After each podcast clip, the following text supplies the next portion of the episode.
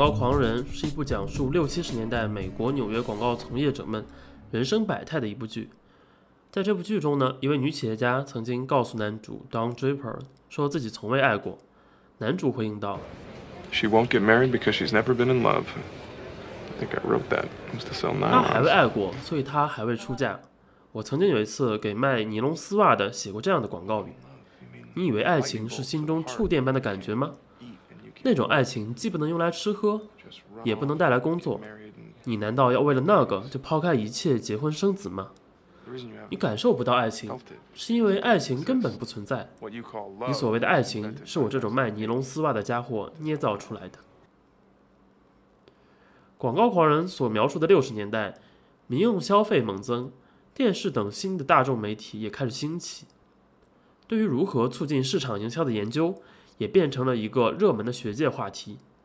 这个话题甚至从商业研究里出圈，进入到了心理学和神经科学的领域。今天我们邀请到了一位反对消费主义的消费心理学研究者邓慧欣，来为我们介绍一下神经科学在市场营销领域的跨界。慧欣来跟大家打个招呼吧。呃，OK，好，谢谢小杨跟 Hannah 的邀请。然后我叫邓慧欣，然后现在是在复旦大学念这个营销学的博士。那我之前的话，其实也在复旦本科这边，呃，读的是 Finance，然后做的是 Behavioral Finance 的研究。然后后来硕士跟博士阶段就呃偏向心理学这一块，是做的营销跟消费者行为有关的研究。呃，这是我大致的一个学科背景。我想问个问题，你的、你的、你、你当时在复旦，比如说你读博的导师，他是什么背景呢？他说他是心理学，呃，毕业的呢，他还是商科出身的呢？就他从哪边跨到哪边的？呃。OK，就呃，其实这样这样子，其实可以稍微讲一下我们这个消费心理学在营销里面的一个学科的背景吧。就呃，像消费心理学，我们一般叫 consumer behavior，它其实是营销研究三大分支中的一个，就挺主流的一个研究范式。那营销研究的话，其实我们一般来说会分三大块，一块是消费心理，然后一块是模型，我们叫 modeling 或者是 quantitative，然后就做的一些可能偏向于用数理的方法，或者是现在有了这个计算机，用一些呃计算机的模型去解决呃企业或者是个体在决策当中的一些问题。然后最后一块呢，可能做的人比较少，就是营销战略，但是知道的人比较多，像是什么 SWOT 啊，或者是呃武力模型分析这种，其实是偏向战略的。那消费心理的。话，它其实的一个更加上层一点的学科就是呃，刚才小杨讲到的心理学。那像是我们呃在商学院里面任教的老师呢，有两种，一种呢是他本来就是学的营销，然后他就在做这一方面的研究；然后另外一种呢是他可能本来学的是心理学，但是呃由于这个嗯就个人能力比较突出，或者是对营销这一块比较有自己的想法，然后就跳过来了。像我自己知道的，像现在是浙江大学周新月老师，那他本来就是心理学的背景。那像呃营销里面呃呃我的导师像金丽颖老师，因为我们有个 lab 叫决策与行为研究中心。那像金丽颖老师跟徐倩老师是主要管我们这个 lab 的。那这两位老师其实本来就是商学院里面出身，就是念的消费者行为的博士。嗯，大致是这样子的。哦，也就是说，其实呃，消费心理学本身在市场营销领域已经是一个很重要的板块了，甚至比大家想的那种。嗯，传统的那些怎么讲，纯粹偏商业分析的，可能在研究上研究价值和研究的人数还更多一点，是这样吗？呃，如果你要按就是现有的一个呃格局来看的话，那呃其实百分之六十到七十的营销研究者他走的都是 CB track，就是消费者行为这个方向，然后剩下二十到三十可能是走的 modeling，然后剩下可能不到百分之十是做战略的，呃大致的配比是这样子，但是就是有一个前提比较呃背景是说呃因为现在有了更加多消费者呃就是营销研究者可以接触到的数据。所以其实很多老师就在从纯做行为的角度，然后去慢慢的过渡到说啊，接触一些量化处理的方法，然后把他们的一些呃研究的一些视角借鉴到我们的研究当中啊，这也是目前为什么我可能在做消费行为的研究过程当中，呃，同时还要学一些计算机，然后学一些统计，甚至去做一些呃跟这个相关的一些实习的一个动机吧。嗯，你能方便讲一下你现在实习的工作吗？呃，我现在做的一个实习是在一家呃视频网站公司，然后帮他们做呃提升消费者体验，特别是具体的来说，就是通过弹幕或者说是其他一些互动方式去提升消费者的，例如无论是观看时长，或者是呃就是研究他们为什么会喜欢看某一个类型的视频，会给他们打赏，给他们投币，给他们转发。那通过这样子的研究，其实能够帮助企业去获得更加好的一个成长的空间，以及也能够帮助消费者去。有一个更好的一个跟这个视频或者说是跟这个呃 app 的一个交互，嗯，大致是这样子的。嗯，我挺想问，之前慧心说，呃，现在这个领域因为有更多其实可以被量化的数据，更而且是更细节的动作这些数据，呃，所以好像在方法论上有一些改变，就想知道这个这种量化的这种风潮，呃，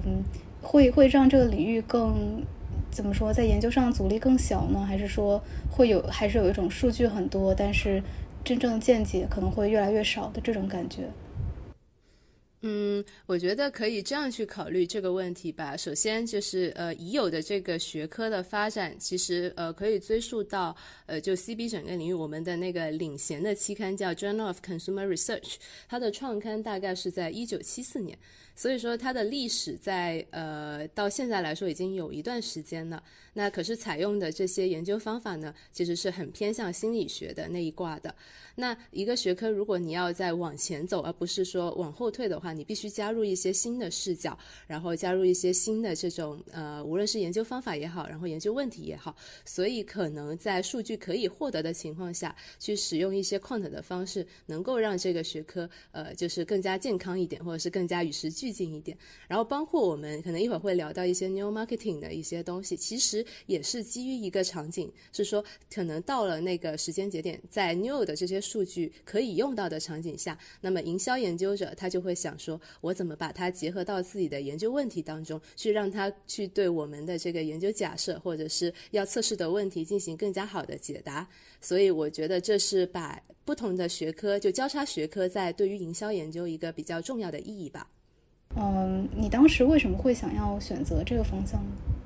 首先，就肯定是有一些机缘巧合的，因为呃，我记得就是最开始做这种行为研究的时候，我是会觉得人的这种底层的决策其实是呃非常有意思的一个现象。那像是经济学里面，他可能会说，人们对于这个股票的一些这种追涨杀跌的现象是最基础的嘛。然后或者说是呃，人们对于自己有的呃手上有的一个东西不愿意去放弃，给他一个更高的价的价格，这个禀赋效应也是非常常见的一个现象。所以一开始肯定是说我对一些人的一些 judgment decision making 的一些问题有比较就是比较感兴趣，然后就慢慢的去尝试去了解，哎，它背后的原理是什么？是不是有一些心理学的机制去影响它？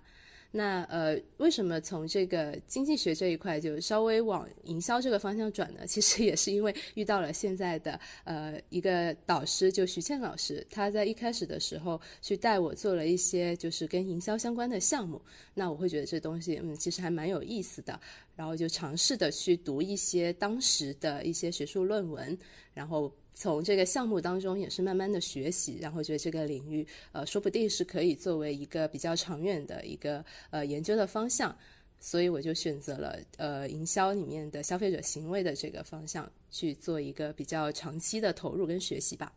呃，还有就是说这些学科之间有什么联系跟区别吗？呃，我个人是更加觉得说，呃，其实你可以，呃，因为研究这个消费者行为或者研究营销是一个大家都能说两句的事情，最起码每个人每天都在买东西，对吧？都在做决策。那你要用什么样的手段，或者是用什么样的工具去研究这个问题呢？其实是，呃，用交叉学科的视角是更加的就。在我们看来，可能更加的综合一点。例如说，我现在想要去研究这个，因为现在太阳很大嘛，研究这个晴天跟雨天人们的决策差异。那么，那可能这是一个要结合一些呃跟环境心理学有关的因素。那如果我现在可能手上呃刚好买的一个东西，对吧？然后但是我不知道退货。呃，还是不退货，那可能当时那个影响它的因素又是别的一些，例如这个产品的一个价格啊，然后产品的促销，这个会影响我做决策。所以相对来说，嗯，营销的研究是比较宽泛的。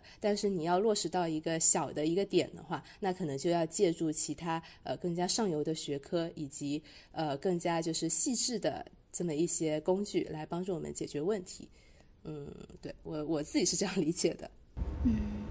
我可不可以理解为，就这个你说的这个交叉学科，实际上是把。比如说心理学或者是呃神经科学的这些方法论，把它应用到一些营销的问题上面，就它是这样的一种合作，而不是单单的是嗯去直接把他们的理论拿过来直接用，它其实是呃深入到这个领域的方法论里的。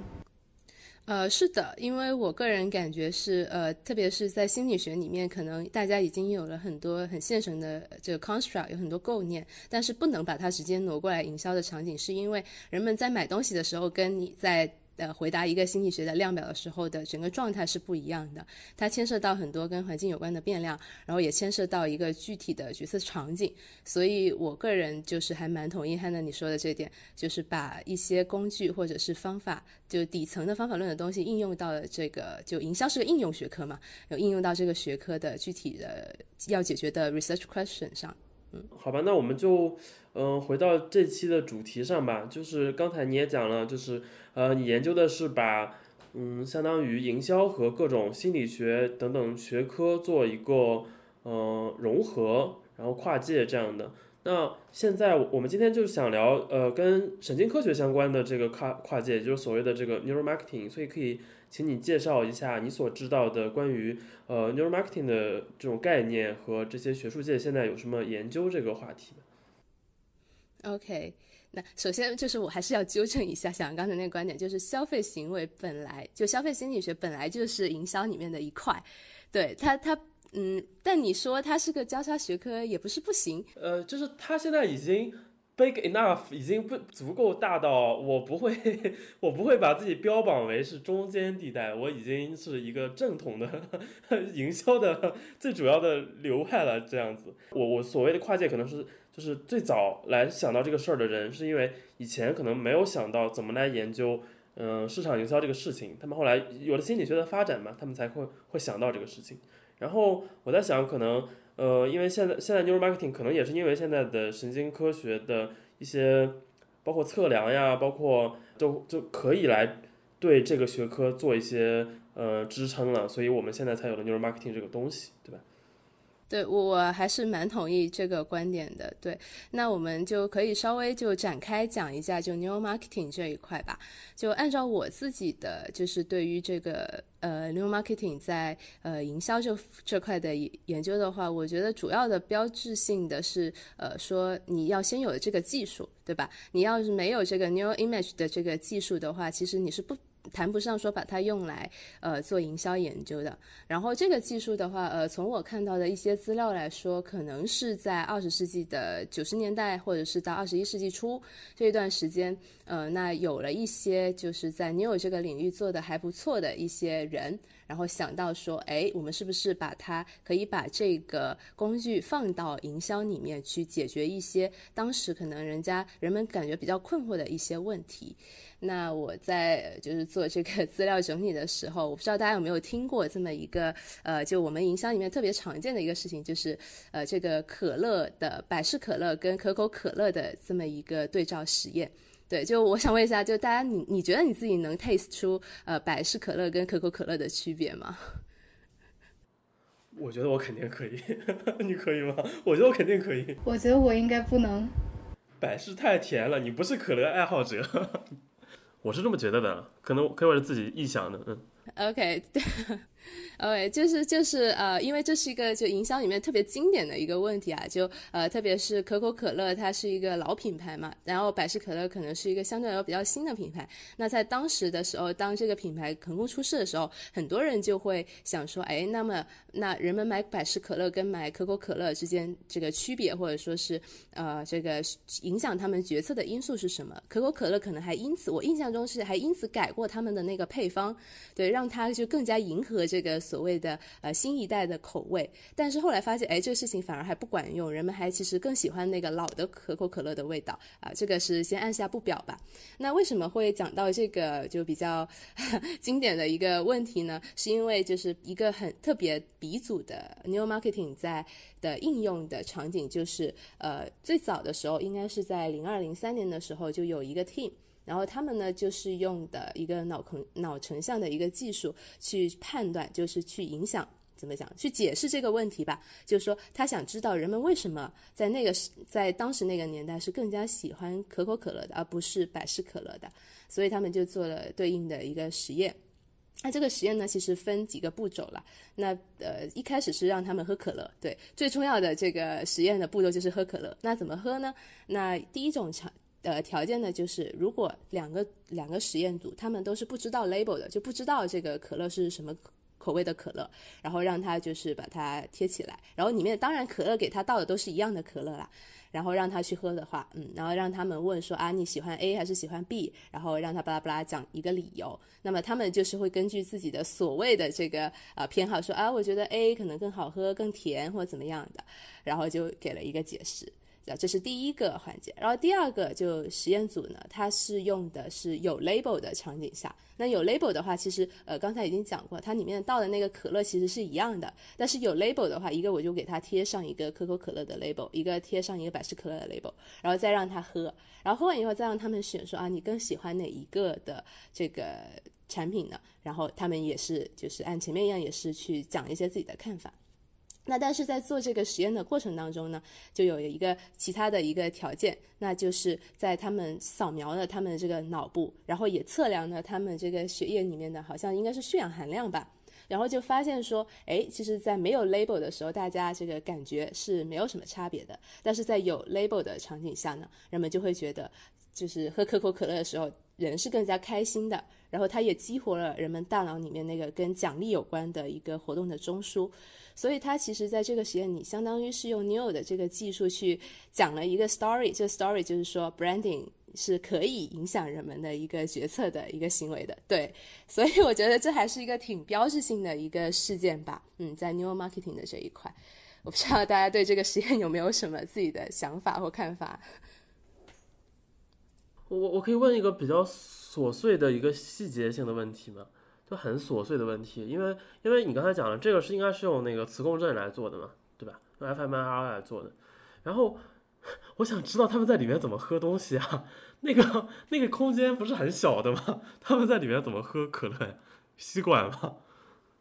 不是我我，所以我们后面会讲到说，Neo 的一个局限性是说，它整它整一个的这个测量场景跟人们真实的消费场景其实是很不一致的。对，就具体的怎么看的话，我觉得可以看他 paper 里面怎么写的。但是，呃，反正就是他他做出来的结果就是啊，他就是觉得在喝可乐的时候，人们的这个就那一块的中枢可能就更加兴奋的。呃，所以这是一个结论，但是操作层面上的问题呢，可能就后面我们也会聊到嘛，说 new marketing 会有一些局限性，那这个测量测量的局限性，以及跟这个实际场景不匹配的这个局限性，其实也需要一些别的方法去把它解决掉。嗯，我是这样想的。那刚才慧心说这个实验，就让我想起了。呃，思考快与慢那本书里面有提到的一个，就是大概就是讲系统一、系统二的时候，说到有一个实验室让参与者呃到一个空旷的房间里面，他基本上是让这个参与者去解一个谜题，这个谜题就是呃如何让，应该是如何在站在一个地方情况下能够呃抓住。抓住另外一根绳子吧之类的，呃，总之就是它是一个你伸手没有办法够到的一根绳子，然后你要怎么去，嗯，把那个绳子拿过来，然后连接，嗯，连接某个这个实验实验者，呃，参与者他站这个地方，嗯，我忘记具体的细节了，但是呢。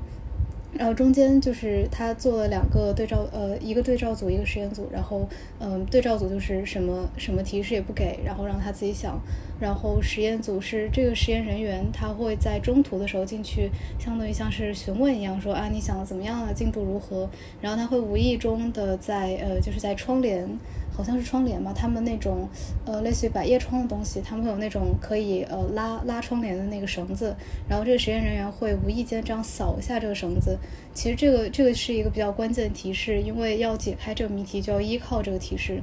然后实验组大部分人就是因为有这样的一个新的变量，去把这个谜题解出来了。但是他们事后在解释的时候，不会说是因为啊我看到了实验人员这么做了，所以我被启发了。他们通通常会把这种灵感归归归咎于自己的一些可能自己的一些联想，或者说去去非常逻辑性的去重新解释这个过程。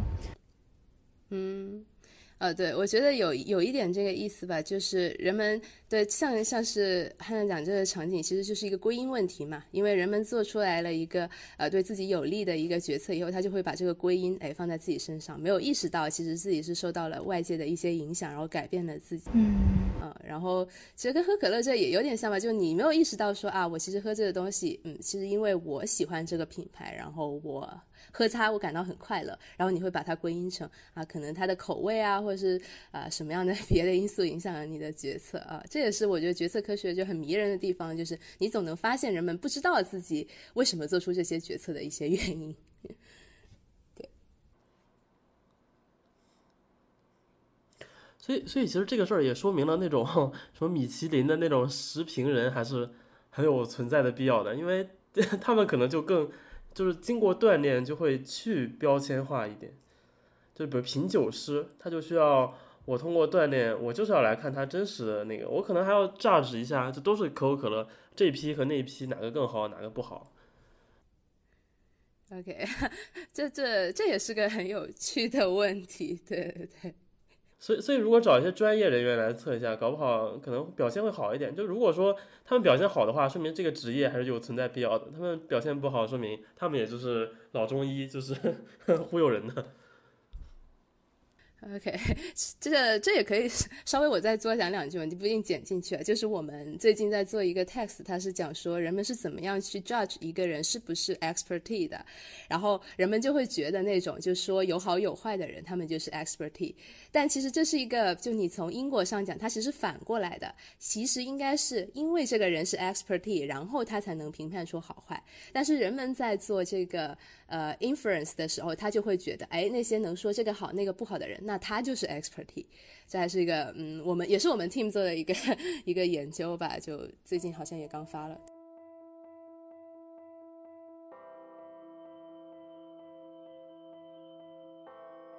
那除了刚才这个经经典的实验，呃，因为刚才我们提到我们这个用的其实是核磁共振嘛，呃，那想知道还有什么别的技术可以用吗？更灵活的？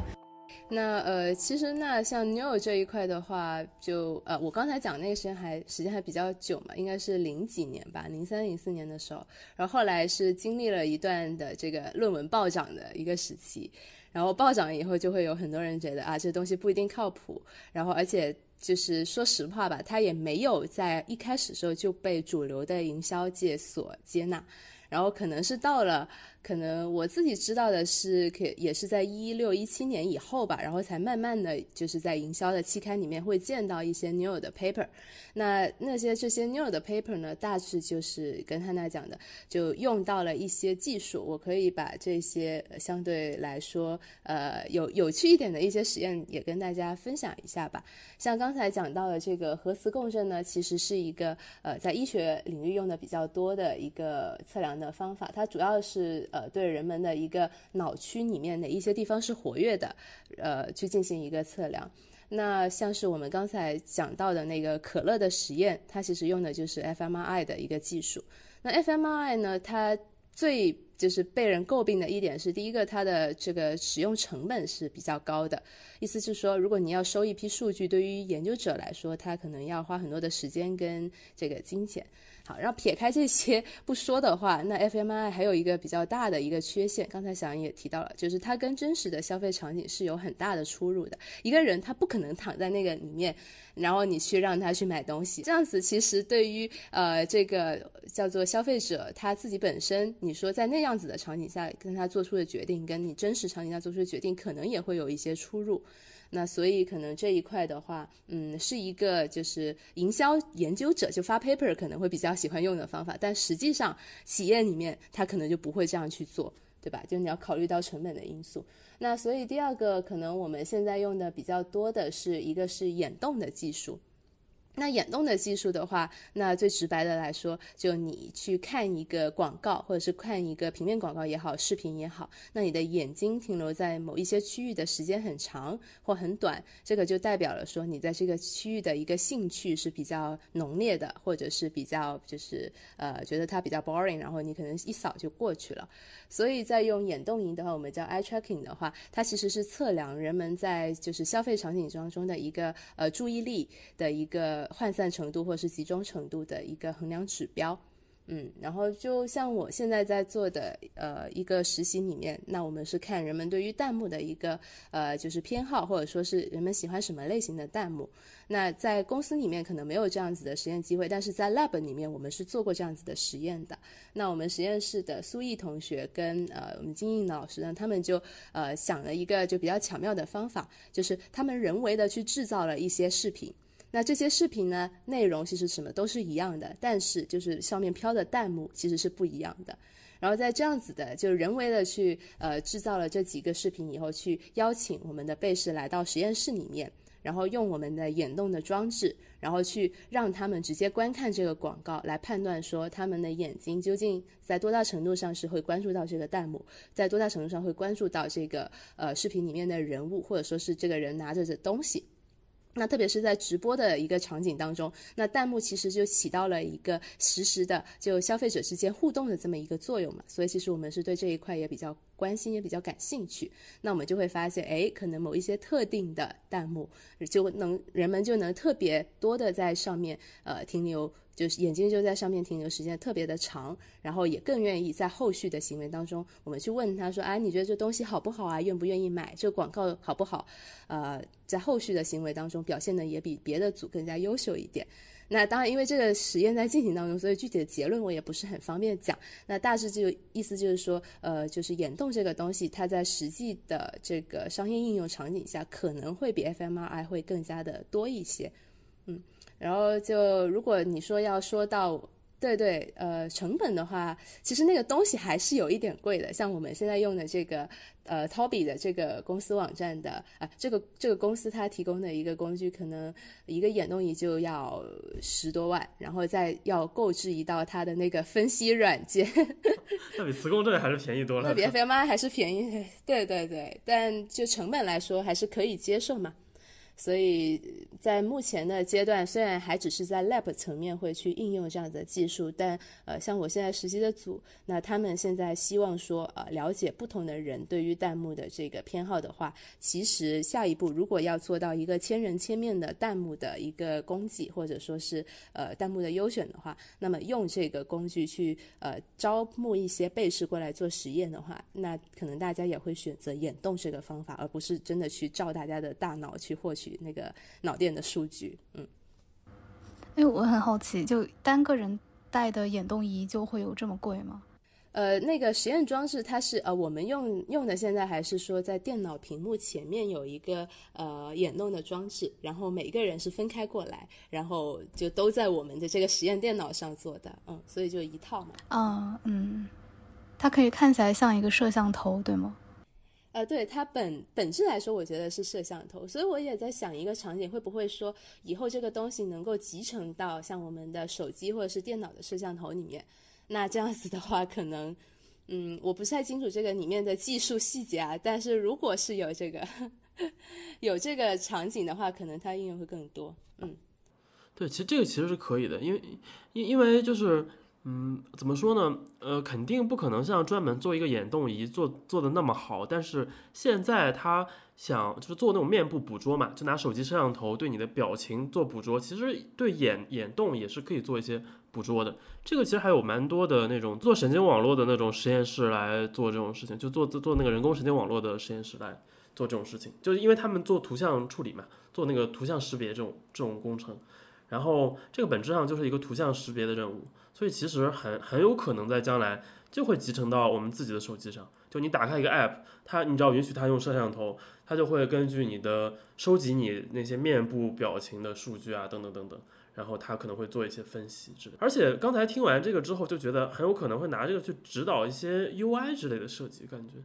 弹幕可能是一个比较特别的，对，比较特别的场景，对。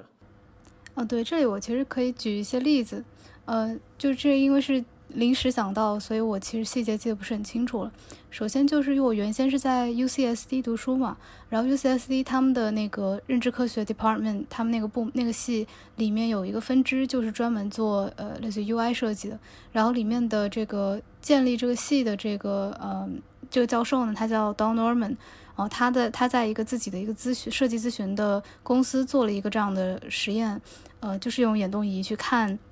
我因为我是很久之前读的，大概是呃给给实验者呃给参与者两个一样的这种网页 UI，但是其中一个呢，它的它的一些关键动作。呃，比如说，比如说购买的这个 button，然后它可能设计的更，呃，比如说我们今天会说，就它带一些呃比较好看的这种阴影，就让你觉得它是更，我们叫它是 neuromorphism，就是这种，呃，它是拟物的，但是它又不是那种真实的拟物，它是那种给你一种环境感，然后就让你觉得那个东西是可以触摸的这种，呃，让你想要去点的这种召唤感，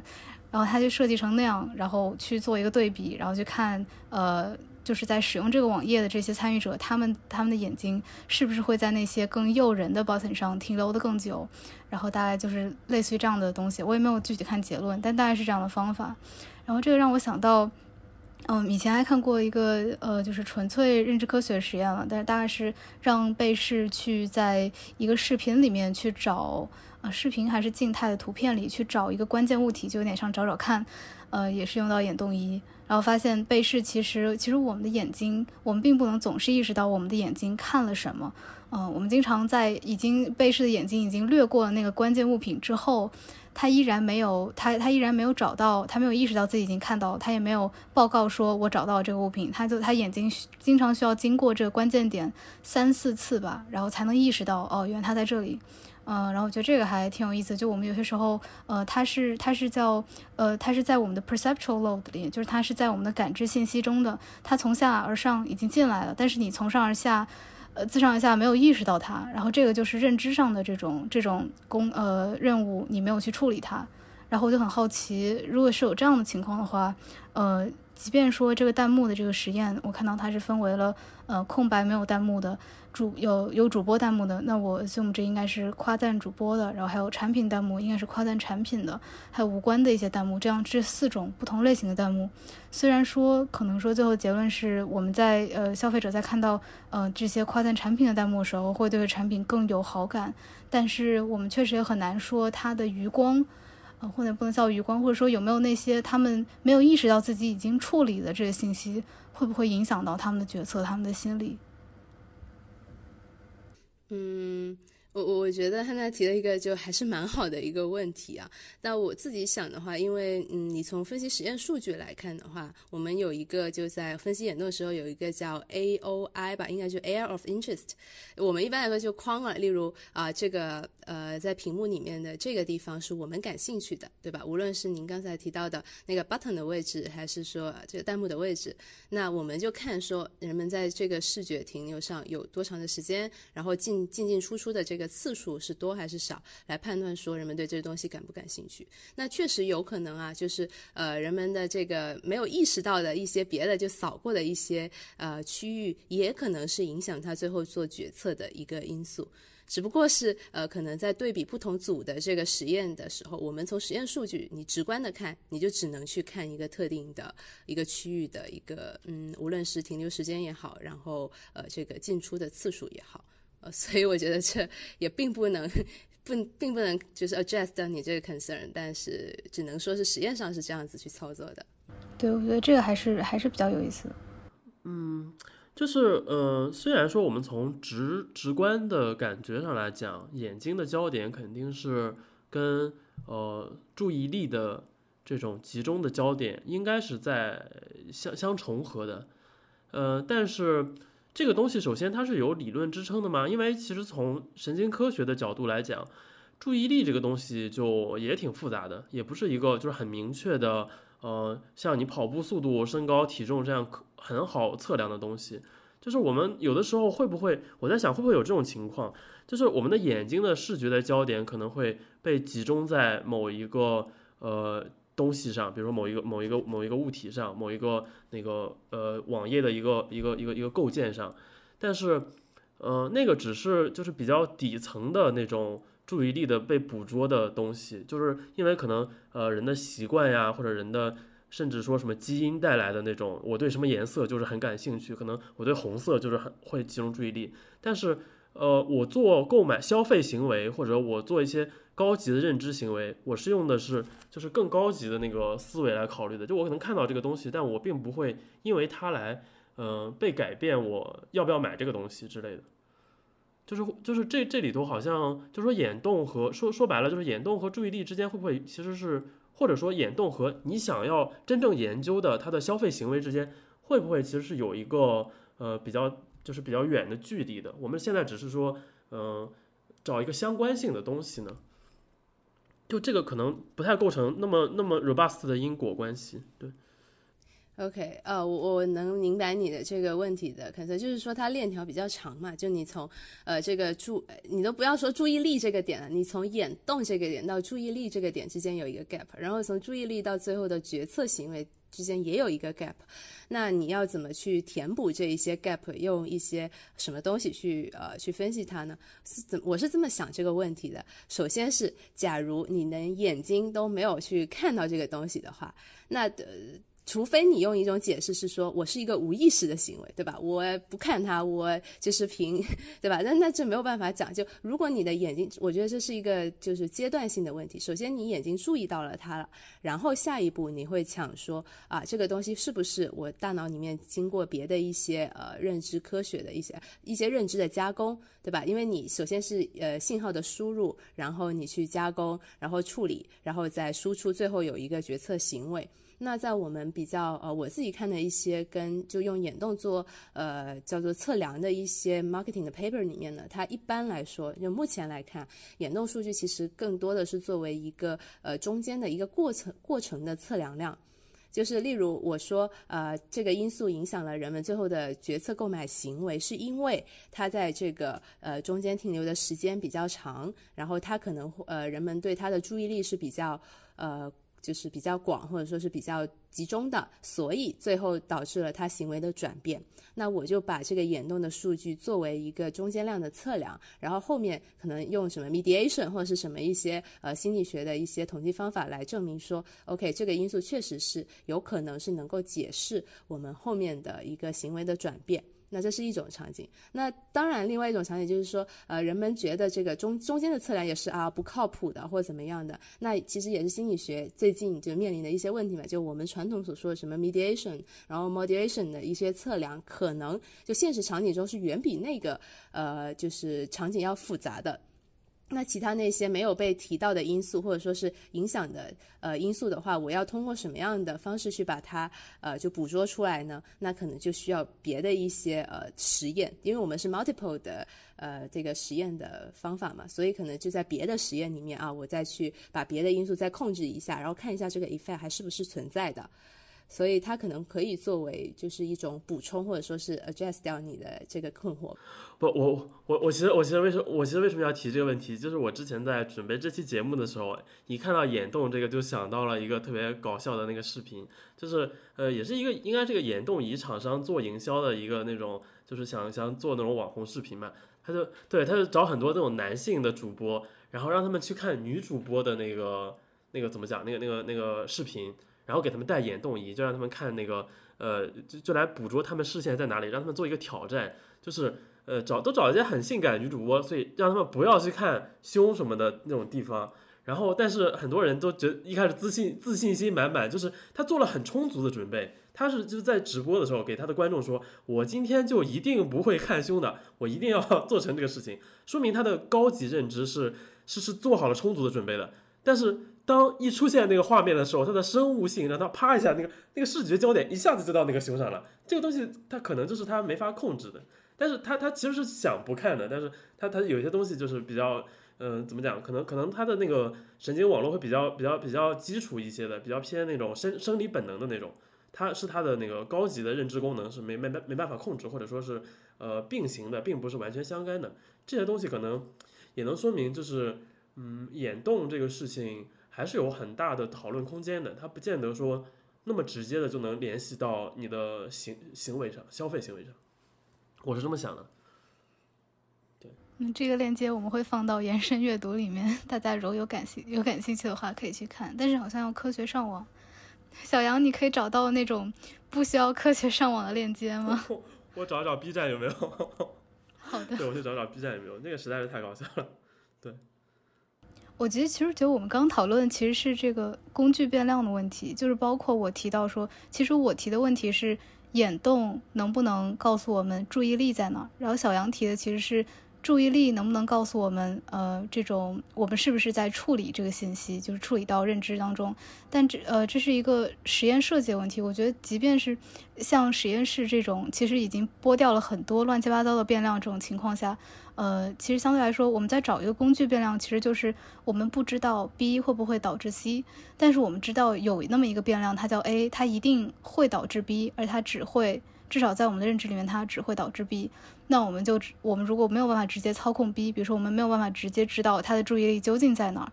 那我们知道眼动它还是可以相当大程度上反映人的注意力的。那这个时候我们去看 A，这样可以得到一个呃至少是关联性的东西，可能不是因果的。我觉得这个可能也是所有实验设计都面临的一些问题，就是你真的很难去拨清楚中间的脉脉络到底在哪儿。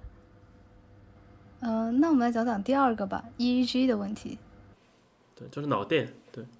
呃，那对对对，脑电的话，其实这一块的话，相对来说我自己没有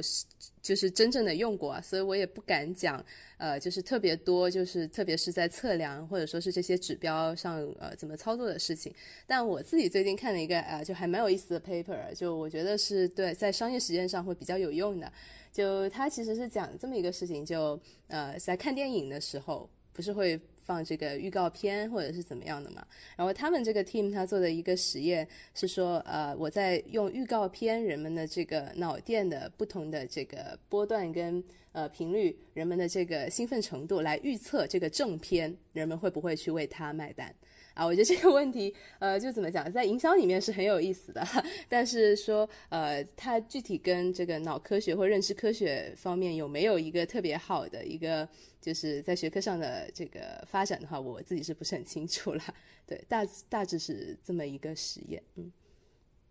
我现在在思考，就是做呃这些电影或者说做这些脑片的人，他们会怎么看待这个实验？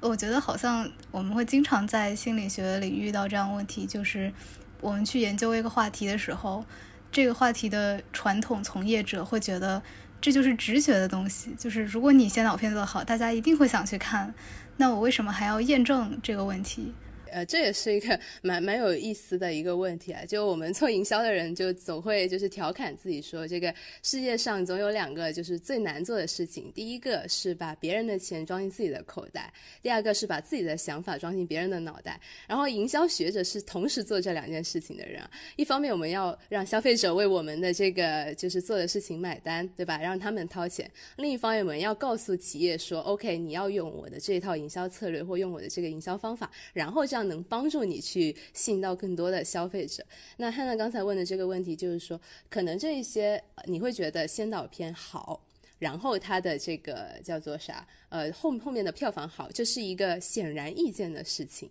但是在 Quant 的研究里面，他们就会关心一个问题，是说，那假如。假如啊，我现在可以就是一个，例如院线方一个就是院线，他希望去上一个这样子的电影，那你要预期它的票房是多少？那你要鲜艳的去做一个 estimation，去知道说这个东西可能会有一个很好、很不错的一个收入，还是说可能会票房呃不那么理想？那么如果他在事先就有了这个鲜艳的知识了以后，然后用这个嗯，无论是脑电或者是别的一些 modeling 的方法，然后去呃帮助这个无论是院线方或者是这个发行方去知道后续消费者可能存在一些行为，而且更加具体的是，在矿的这个方向呢，它不像是呃我们刚才讲的这种心理学的这个角度，它是可以给出一个。较为准确的 estimation 的。例如，它可以知道说，OK，假如人们在这个视觉停留时间增强了多少秒，然后后续可能你这个票房就会有一个呃多少多少的提升。虽然这个数在这个呃 game 就会在这个电影还没有上映之前，它可能只是一个估计，但是通过实证的检验，如果这个估计跟这个真实值之间呃的差距没有很大，或者说是它能够代表某一部分观众这个选择的话，那么我们会觉得对于呃这个企业来说它是有一定的价值的，所以我们就会把这个东西去跟企业讲说，你们可以用这一套方法去帮你们做一些决策，这是我自己的一点看法。对，然后至于对这个心理学或者是呃脑科学有没有影响，就像我之前刚才讲的，我自己也不是很确定，因为我一方面我没有做过这个呃对应的研究，另一方面呢，也确实是我自己对脑科学这一块也不是特别特别的了解，所以这个可能我就没有办法回答你了。而且其实其实其实汉娜，你刚才讲的这个事情，也还嗯，在这种偏。商业或者社会科学的领域还是蛮蛮典型的一个事情。其实就像你讲的，其实这种研对这种研究，就是可能说真的也没有那么大意义。就是就像就像那些内行说的那样，它可能真的没有那么大意义。就是最好还是你其实大家有有能力的话，最好还是想说做一个呃能够反反常识的，能够给你的这个行业带来新的 insight 的。能够改变你一些过往的可能不对的想法的那种研究，但是有的时候没做出来嘛，那那大家总要发文章的，就也会做一些就是没有那么有有有有新观点或者新贡献的东西，他会把一个一就大家比较普遍默认的事实重新研究一遍。但是这种这种这种工作有的时候也能揭示出一些嗯，就是更加更加。规范的讲出一些你以前只是感性认知的那种东西，他会把那种行业从业者的那些感性的认知，就是上升到一个，比如说我用呃 EEG 的话，我可能会说，就是它它就它它它是跟什么大脑的活动有关系啊，跟某些神经元的活动有关系啊，甚至用 fMRI 的话，我可以说它跟哪些区域有关系啊，等等，就是就是可以上升到一个更理性的理解上，就是也不是说单纯的只是把那个直觉的东西又重复了一遍。对，然后还有一个实际的因素，我觉得大家可以考虑一下是，呃，因为其实，在公司里面，大家都知道做实验的成本是很高的，他们可能不会花时间跟精力去在这一块上做一个特别规范化的研究，但是他们会很有直觉说啊，我拍拍脑袋想出来的想法，其实就是。正确的想法，这是大部分情况下是通用的。那但像像小杨的刚才讲的也是有道理，就是一些 counterintuitive 的一些结论或者说是发现的话，其实是能够给这个公司带来更加高的一个利润，或是呃有潜在的价值的吧。嗯，这也有可能是他的一个 theoretical 的 contribution 或者 practical 的 insight 吧。嗯。对，我觉得这样的实验它最大的贡献可能有两类，一类就是它的结论并不是非常反直觉、反常识的，但是它，呃，它首先它也是为这些反常识的研究去做了一些铺垫，它去把这些方法论搭建好了，然后让我们知道这样做是可以得出一些合理的结论的。另外一种，我觉得我不是很确定，但可能在商业世界，你在做一些重大决策的时候，比如说我究竟要不要为我的电影拍一个先导片，如果这个先导片很花钱的话，那如果我想要去说服这样一个决策，我可能真的需要这种，呃，我我说我做一个非常严格的，然后呃非常可以得出一定因果关系的这种实验，然后以此来说服这个决策是值得做的。可能有些时候也有那些不太相信拍脑袋决策的这种老板，他希望看到这种呃更。更有说服力的证据，然后来来去辅佐他的决策，我觉得可能也是有这样的情况。对你说的这个倒是非常非常有道理，确实是这样，就就加强就验证一下嘛，就是就是验证一下你的想法。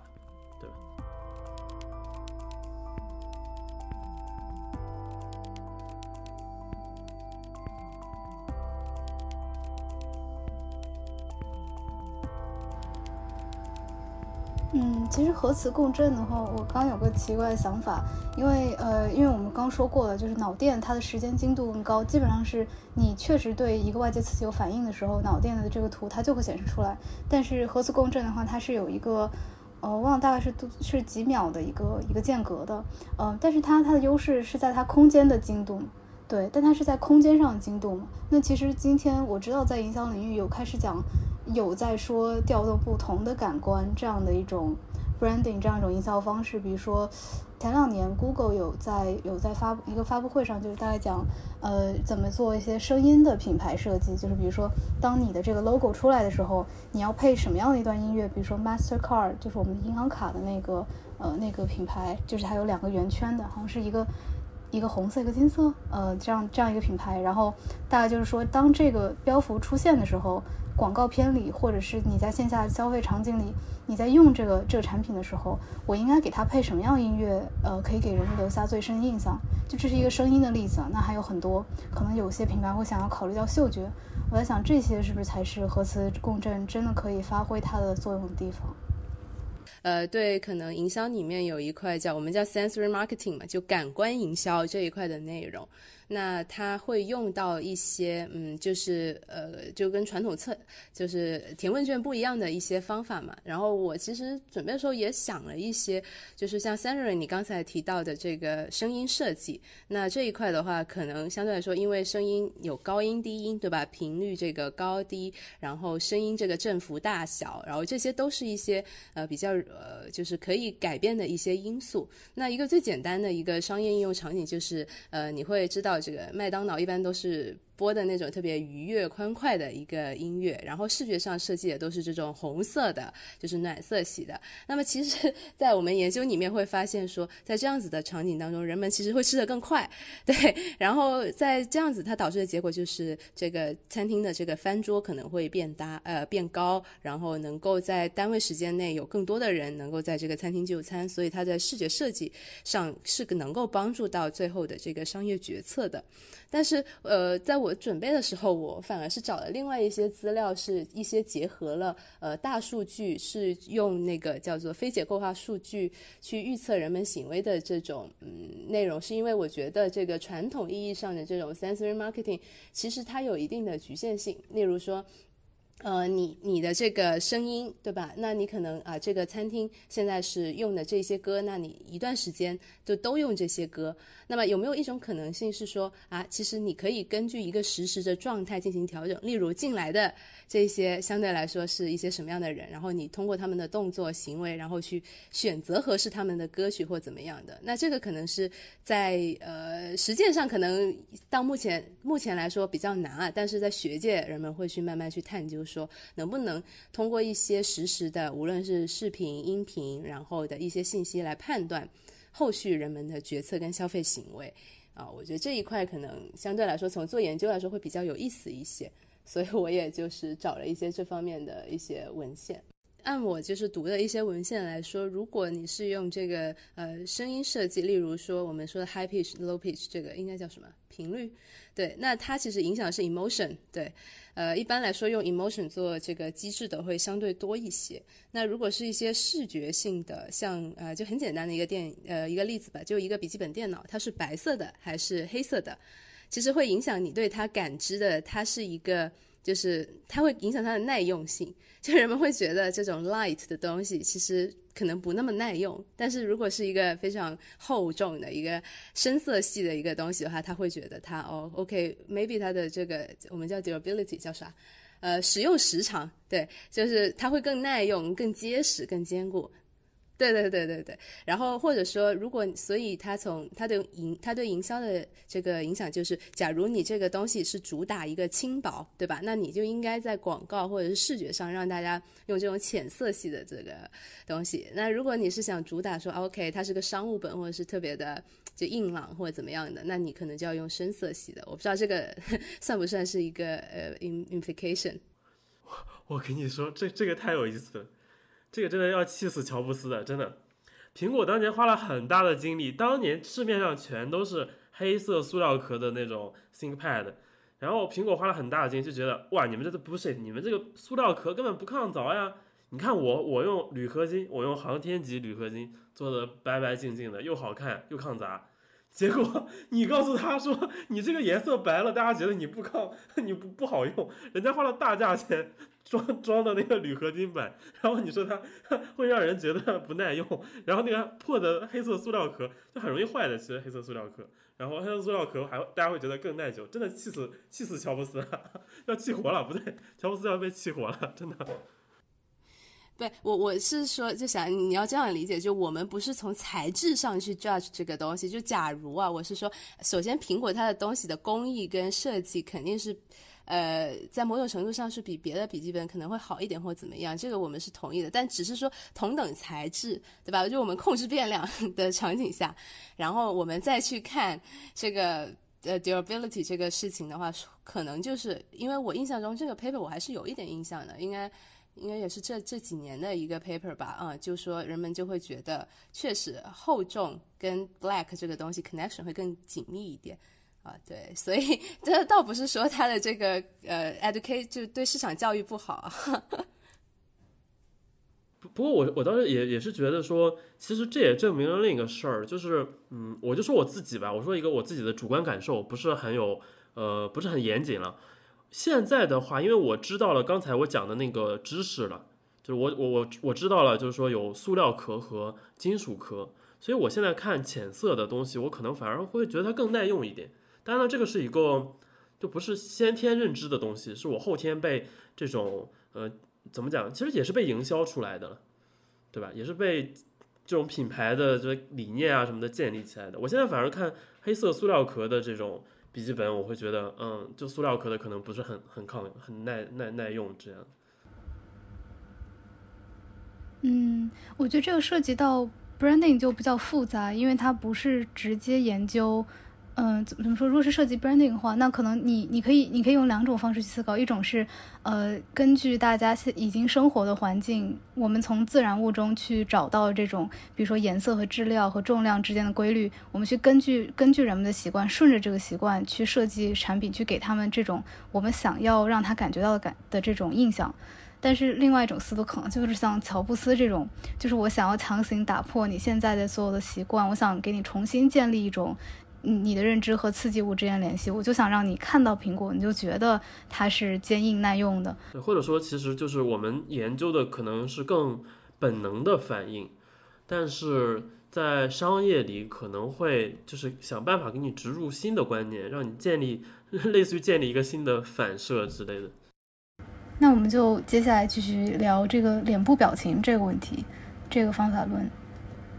这个其实有点像是给我们系打广告，因为我我找的这个 paper 其实都是刚好是我们学院的老师做的研究，让我觉得还蛮有意思，而且也是跟 NLP 有点相关的，因为 最近也也在看一些这个 paper。那它里面就有讲到说，嗯，像是视觉广告的设计，其实就是跟这个我们说的人们对于呃脸部或者说对于这个嗯一些 facial expression 的一个更加细化的一些呃见解吧。然后像是我们我看的一个 paper，它里面就讲说，你在广告的时候，其实你改一下。就平面的广告，你改一下这个呃模特的一个表情，或者是改一下他的这个容貌，那就能够比较好的，就根据产品类别，就能够比较好的提升人们对于这个广告片的一个感知，然后可能还会影响他们后续的就购买的决策行为。你们觉得？你们觉得这个东西啊，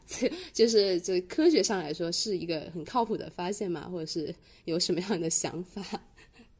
呃，我觉得是可以想象的，但是又不是很确定它是不是真的是对消费是一件呃好的事情，因为它相当于是它是完全是由你的反应来驱动的这样一个嗯反应性的一个场景，它不再是任何的嗯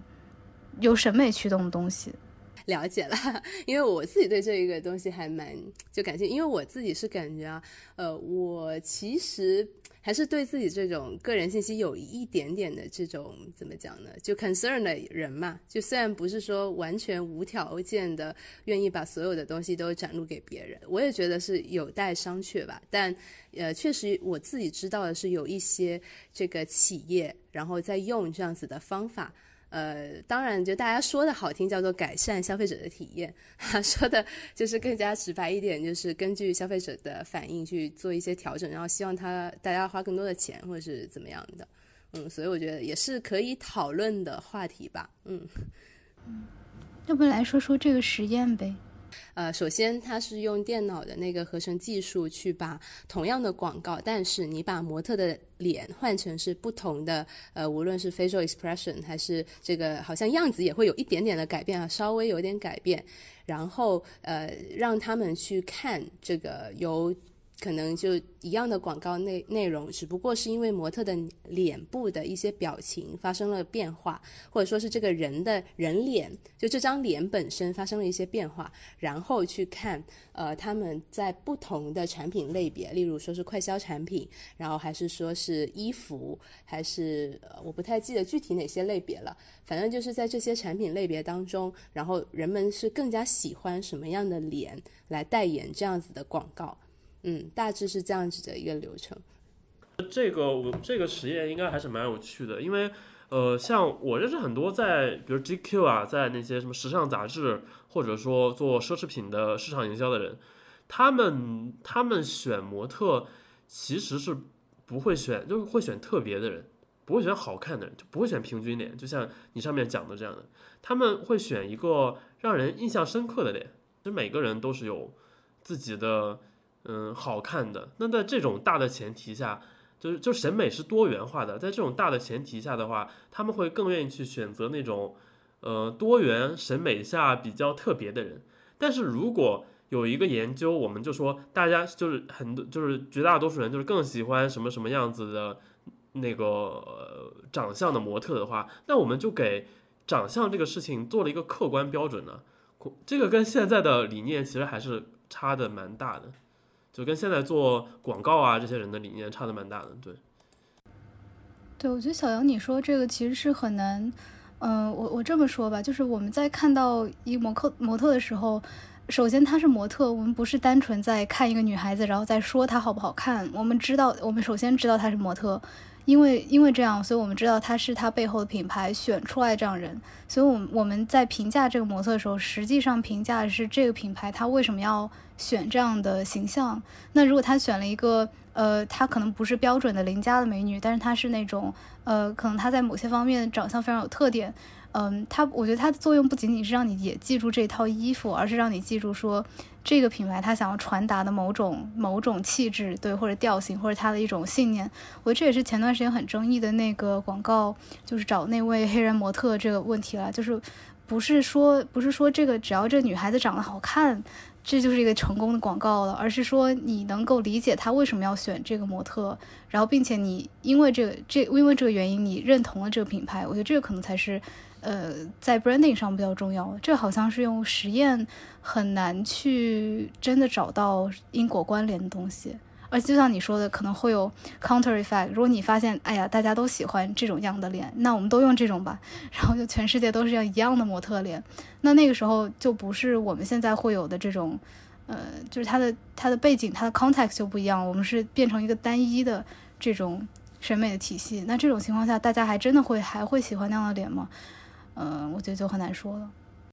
大致来说的话，它其实有一些决定因素，因为它方法上它其实用的是那种。呃，怎么讲？就偏计算机的方法是用的，就把它的 face 就分成不同的类别。对，它是某一类，它可能包含的哪某一些 attribute。因为用 machine learning 的方法，你可以学习出啊这一类可能大家比较喜欢，那一类比较不喜欢。但它后续有一些实验去呃验证它的结论，可能就是那些能够让大家感觉到很信任的。然后好看的，好看的绝对是 dominate 的因素啊，然后是感觉到有能力的，然后还有这个感觉到很真诚的，就有一些这个，呃，人们感知上的一些因素是驱动了说人们更偏好于某一些产品用什么样的模特或者说是代言人，就就就举个最简单的例子吧，就例如说，如果是一个呃像奶粉，或者说是呃这个什么尿布，或者这种小朋友，就就是人们会觉得这个信任这个东西是特别重要的，对吧？那如果男生买个啤酒或者怎么样的，OK，那其实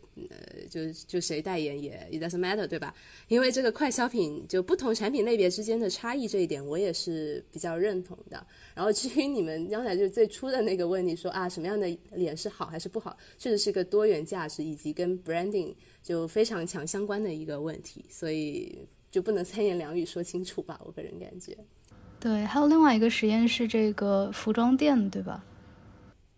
哦，那个那个也是一个蛮好玩的实验，因为也是在我们学校的 lab 里面做的。我记得我当时还有还有挺多同学去试衣服，它其实就是让你走进这个呃我们的一个办公室，然后上面挂了特别特别多的衣服，然后你进去以后，他也不要求你干什么，他就说你就当是自己这个呃去店里面试衣服那样，然后挑选一些自己喜欢的衣服，然后他通过你去试衣的时候的一些手势，然后这个动作。然后面面面部面部的表情，用一个这个摄像头把它记录下来，去分析你对这个东西，就你对这个衣服喜不喜欢，然后去预测你最后购买这个衣服的可能性。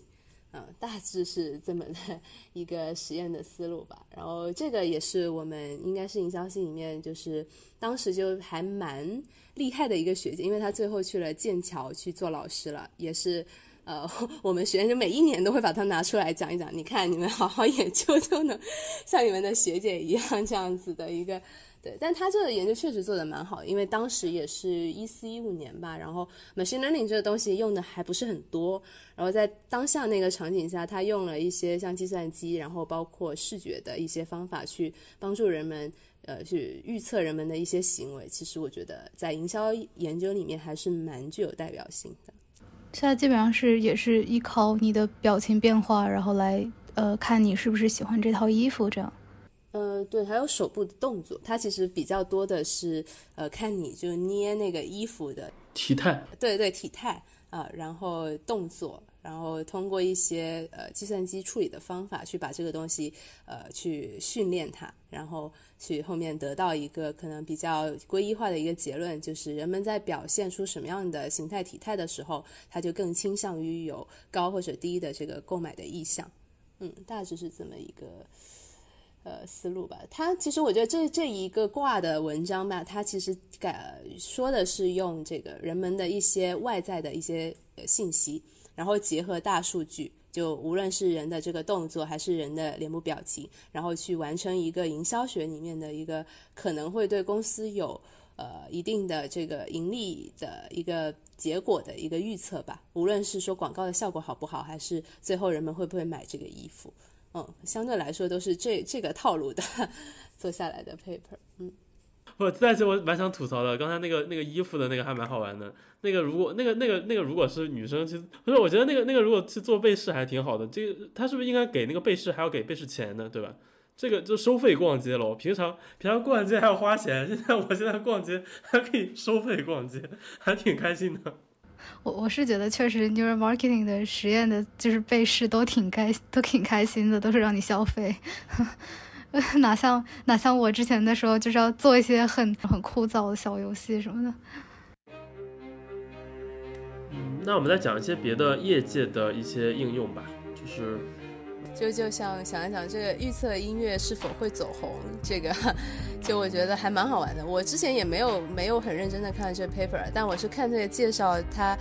大概意思是说，呃，你其实可以通过就听这个 demo 的小样。对，然后去看一下，就他们就是好像是选了一百多首歌吧，一百多首 demo，就有名的没有名的，anyway，然后就让这些被试去听他们这个歌，然后最后他们好像是结论是那个 apologize 这个歌是得分非常的高。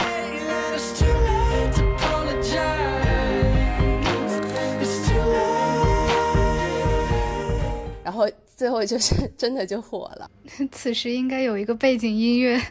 插入这首歌。对，没有，他就是说人们会呃，因为听到这歌的副歌的部分就很洗脑嘛。其实本质来说就是一个洗脑的过程。啊，那那当你感到这个脑区非常活跃的时候，那大概率它可能走红的可能性就会比别的歌会更高一点啊，大致是这样子的一个逻辑吧，嗯。嗯，但这个事儿其实，在音乐产业里，就是它可能就像我们刚才讲的，这个也可能是一个论证了人家早就知道的事情的一个研究。在音乐产业里，嗯，这个事儿已经是就是预测一个音乐会不会走红，已经是一个非常本能性的东西了。基本上，这个写歌的人，他写完了他就知道我这个能做成啥样，就是尤其是他考虑到他的呃那个市场的那个投入的那个广告啊什么之类的那种那种传播的成本之后。它基本上是很容易得到一个很很准确的结论的，因为现在尤其流行歌曲，就那几个和弦啊，反正什么四四六什么什么二五一什么巴拉巴，就那几个和弦嘛，四八三六二五幺吧。对对对对对对，就那些对。然后然后他嗯，你像那个那个 Drake，就是那个加拿大的那个那个那个说唱歌手，对，他的歌都是一个套路的，基本上就是像他这种，他出一个只要跟他之前的套路的歌是一样的。就是上亿播放量，YouTube 就已经是板上钉钉的事情了，都都是，呃，怎么讲？所以说这种研究，不过我觉得这种研究的好处是，也能给他们一个更理性的一个指导吧。就之前可能只是大家用一种艺术家本能，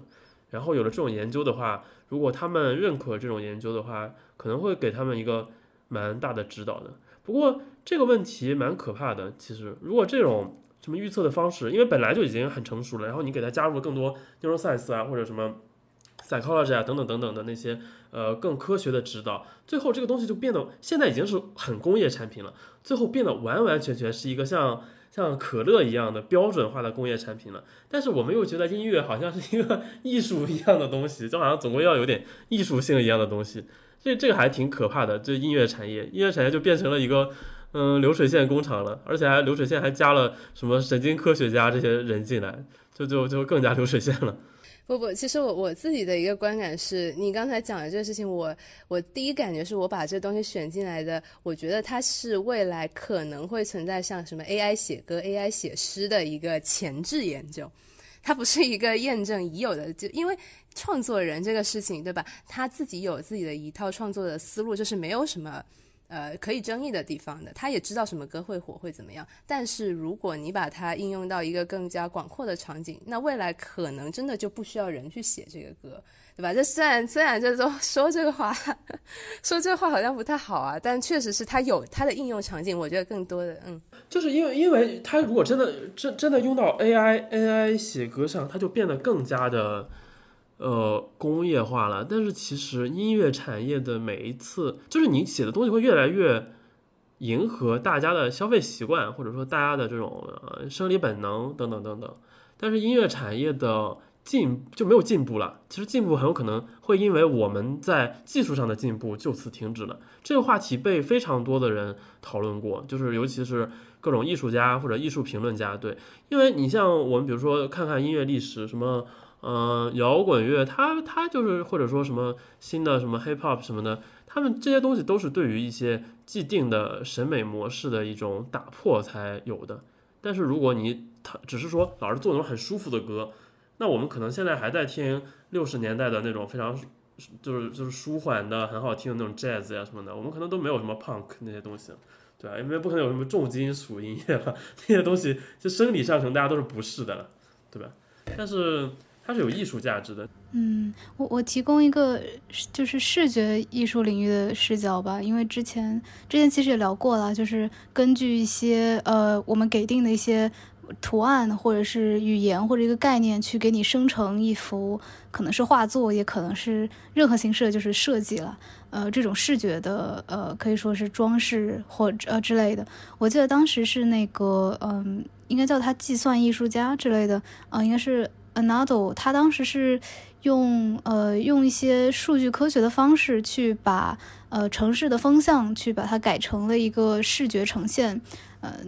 基本上就是一些数据加建模，然后加上一些艺术渲染这样的一种方式。嗯，然后当时有有记者问他说：“你觉得这样的话，呃，以后人工智能做出来的艺术作品，就是广泛意义上说，呃，会不会取代人工的？然后以及他们的意义究竟在哪儿？然后大概也就是刚刚小杨说的这些问题。然后当时安娜豆他说的是，嗯，他觉得这些主要满足的是那些，首先是呃纯粹效用性的，比如说呃我们这个 shopping mall，我们这个商场，我们想要这块墙有点白，我们想要有点东西，那我就给你随便生成一下。那它可能一方面可能成本比较低，然后另外一方面它比较嗯，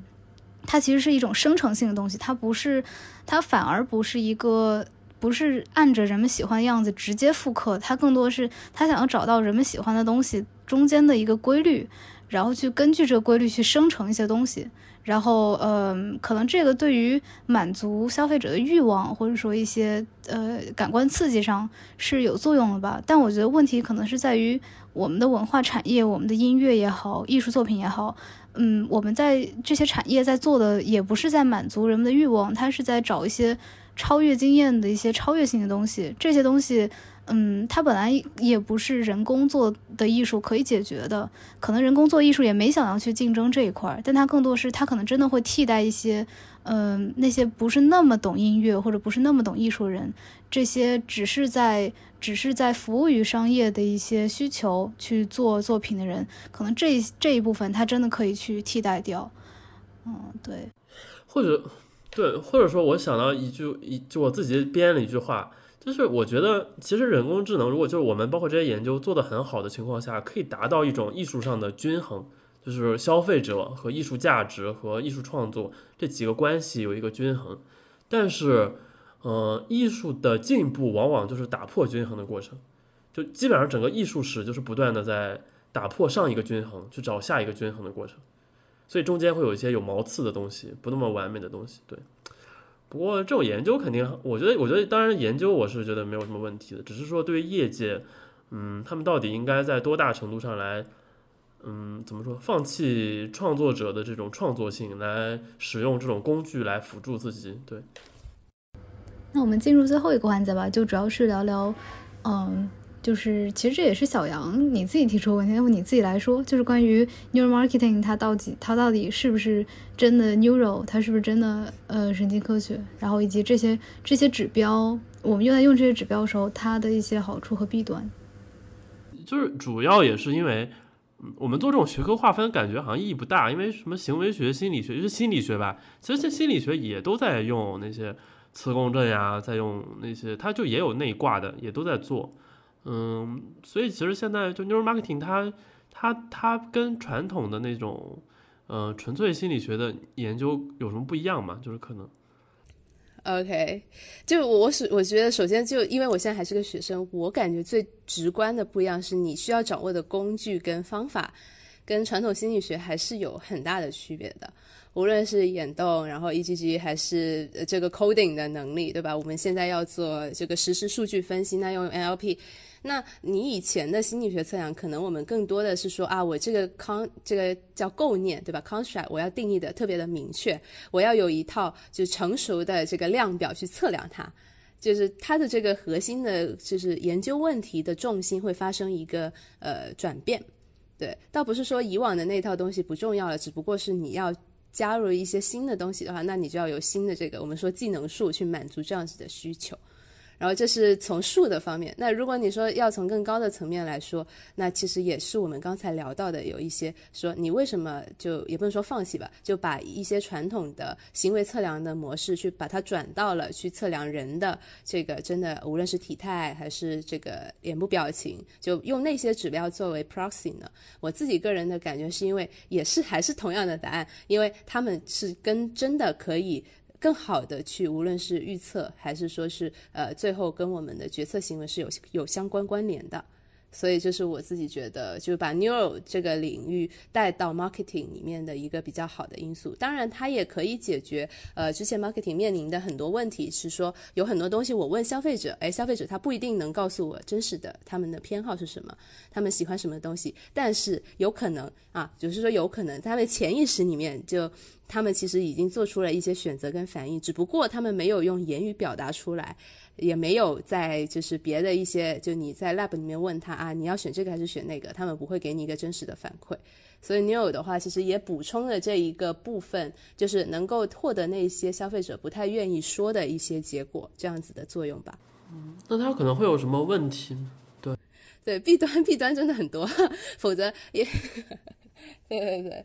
呃，首先是我我感觉啊，就是 new marketing，大家一开始听这个词就觉得特别悬。就我我第一反应是，是不是什么量子量子速度？刚才好像谁跟我讲过这个事情，说啊，这是不是就是你们用这个 new 的打着 new 的旗号做 marketing？然后我说这个跟我们就一点关系都没有。首先你要把 new marketing 跟玄学这个东西做一个划分，是因为呃。有很多人会拿这个东西去，无论是做营销也好，或者说是直说的再就直白一点，有些人可能在学界都拿这个去发一些乱七八糟的文章。对吧？所以你要把这个东西跟真正的 science 或者是真正的 new 的就专业的这些呃专家去做一个结合，做跨学科研究，而不是说我挂着一个 new 的一个名义，然后去干一些招摇撞骗的事情。这还是需要就是防微杜渐，或者说需要注意的一个领域吧。这也是为什么我觉得在聊到学科历史的时候，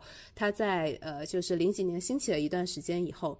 由于它真的太好发 paper 了，然后 paper 猛涨的情况下，那么可能有一些人就会开始质疑：哎，你这个数据对吧？你的实验流程，你的最后实验结果是不是真的能够反映消费者的行为？那主流的营销的这一些人，他们可能也会有一些自己的这个判断，所以就导致这个学科可能在某一段时间内就是发展的有一些怎么讲，就自己在玩自己的东西。如果是从现象来说，是他们会会有自己的 conference，有自己的 journal，但是没有很被就是主流营销界所接受。但这个现象在像是一五一六年有一些改善，是因为真的有一些还蛮好的老师跟蛮好的团队做了一些真的能够帮助企业做决策以及了解消费者的一些项目，然后慢慢的他们才才被。就吸纳进来这个呃领域里面吧，所以我个人感觉，可能弊端的话，更多的还是要呃干点实事，就不要就是在边乱乱搞，比较有呃就比较重要吧。说这个玄学嘛，就刚才讲到说，嗯，neuro marketing 可能会被有有一些阶段，有些文章这样一般会被认为有一些玄学的成分在啊，或者怎样的，嗯，或者有些人的误解会这么认为。嗯，但是其实市场营销这个事情，嗯，我是经济学出身，在经济学传统的经济学领域里，觉得市场营销这个事情其实就蛮玄学的，因为一个广告的 测量其实是，嗯，怎么说呢？它是一个，呃，就是你很很难很难说的，因为你是没有办法做一些，嗯，就你可以做一些实验吧，但是好像是很难测量说我投了这个广告，我到底有多多少的用处的。那其实。你即使用了 neuro marketing 这些手段，你还是说在怎么讲？我想这问题怎么问比较好？你是说你觉得 marketing 本来就没什么用呗？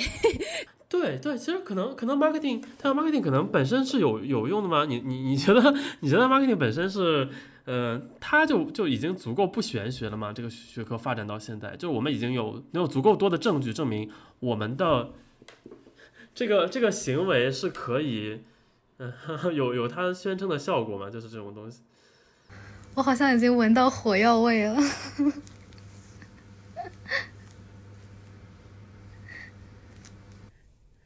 OK，呃，首先就是，嗯，第一个是，就说你觉得 marketing 这个东西有没有用啊？就 marketing 研究有没有用这个事情，其实不是一个很引战的问题，而是在营销整个学界，就包括我刚才讲的，怎么样去说服公司去，呃，让就接受我们的营销建议，那就是最最好的一个证明，就是你用了这套东西，你最后销量提高了呀，这就是最好的，就是说啊，这个东西可能会有一定呃作用的。这个一个叫做讲解吧。那像我的老板，他也会跟我讲一个事情，就是说我们现在要做的研究，必须要是跟真实的商业活动相结合的，而不是去我去 manipulate 一个这个概念，manipulate 一下那个概念，然后最后得出来了一个啊，可能看上去很有意思的一个发现，但是没有办法在商业上用到。这样子的研究以前啊，在 marketing 领域还挺多的，就包括在我们很好的期刊上也有很多这种用 priming effect 去证明了，呃，可能某一个心理学的构念会有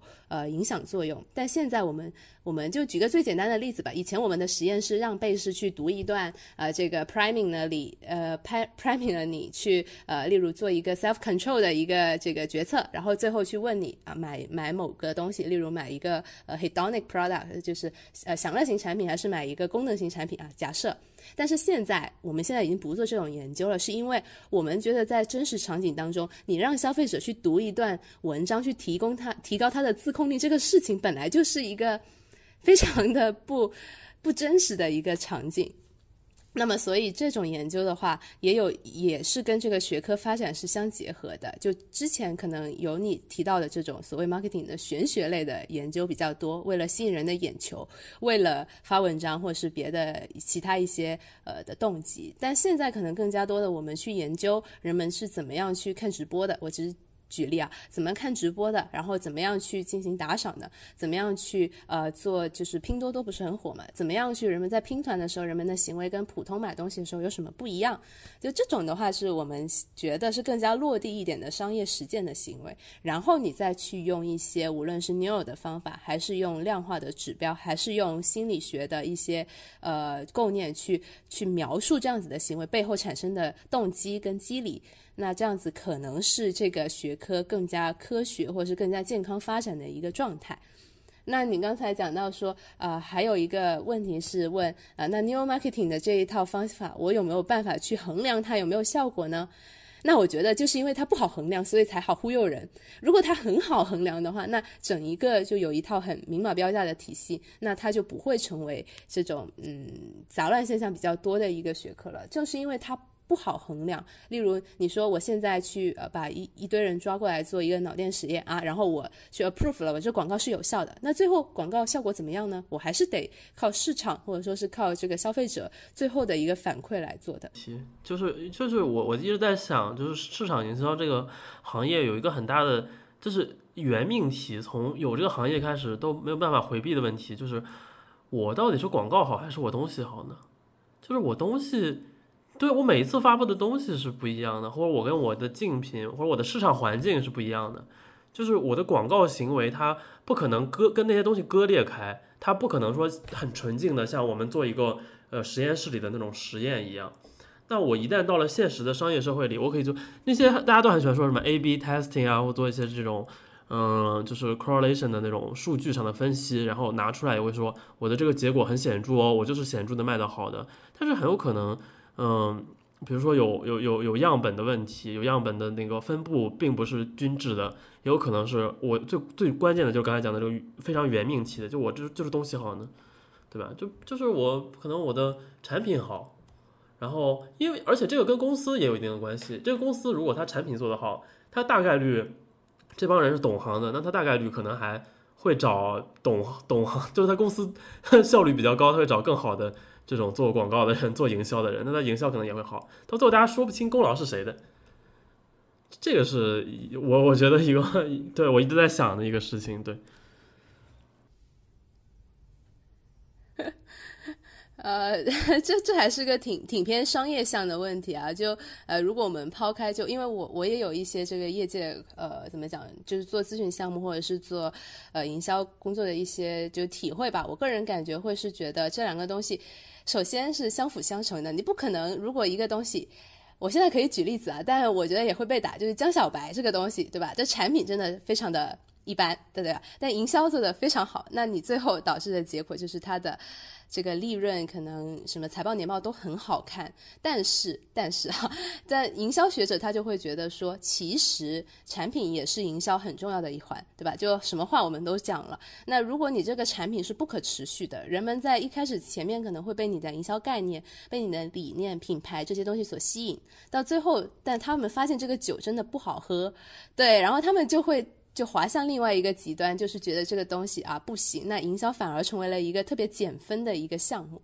所以我个人感觉，这这两个东西确实不能。但是你可以换个产品营销。啊，那你你要这样讲的话，那那种什么小罐茶或者什么的，这个就非常的，对。这，呃，对的，对的，对的，我就想说这些人，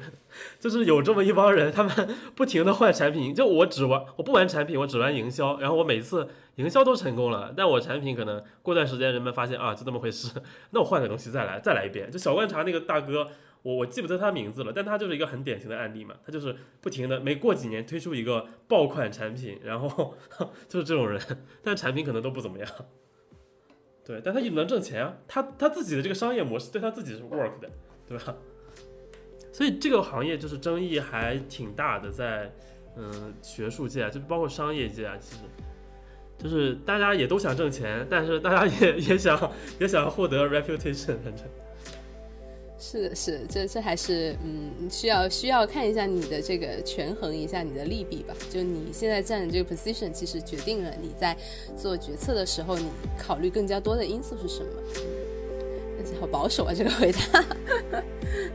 那我们就在这里戛然而止吧。谢谢慧心，谢谢小杨。好，谢谢谢谢谢谢。您刚刚收听的是神经现实旗下的播客节目《神经漫游》，神经漫游意在漫游神经与认知科学之领域，揭示认知表象与内里之趣味，由此连接业余与大众之智慧。我们强烈推荐您使用泛用型播客客户端收听我们的节目，这是第一时间听到节目并得到完整资料的最佳方法。搜索“神经漫游”，你也可以在网易云音乐、喜马拉雅、哔哩哔哩、荔枝 FM 和 Spotify 等平台找到我们。